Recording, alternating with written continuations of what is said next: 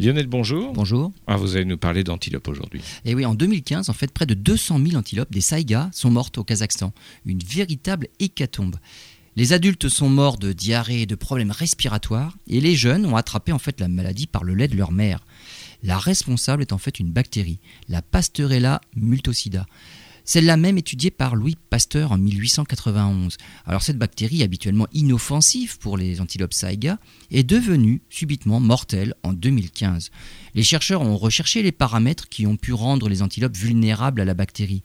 Et ils ont trouvé dans les archives des événements similaires en 1981 et en 1988. Et le point commun entre ces deux années et 2015 vient des conditions climatiques, des températures et une humidité inhabituellement élevée pendant le printemps, et la bactérie devient beaucoup plus virulente, au point qu'en 2015, 60% quand même de la population mondiale de cette espèce d'antilope a disparu, une preuve supplémentaire du rôle du climat dans notre environnement.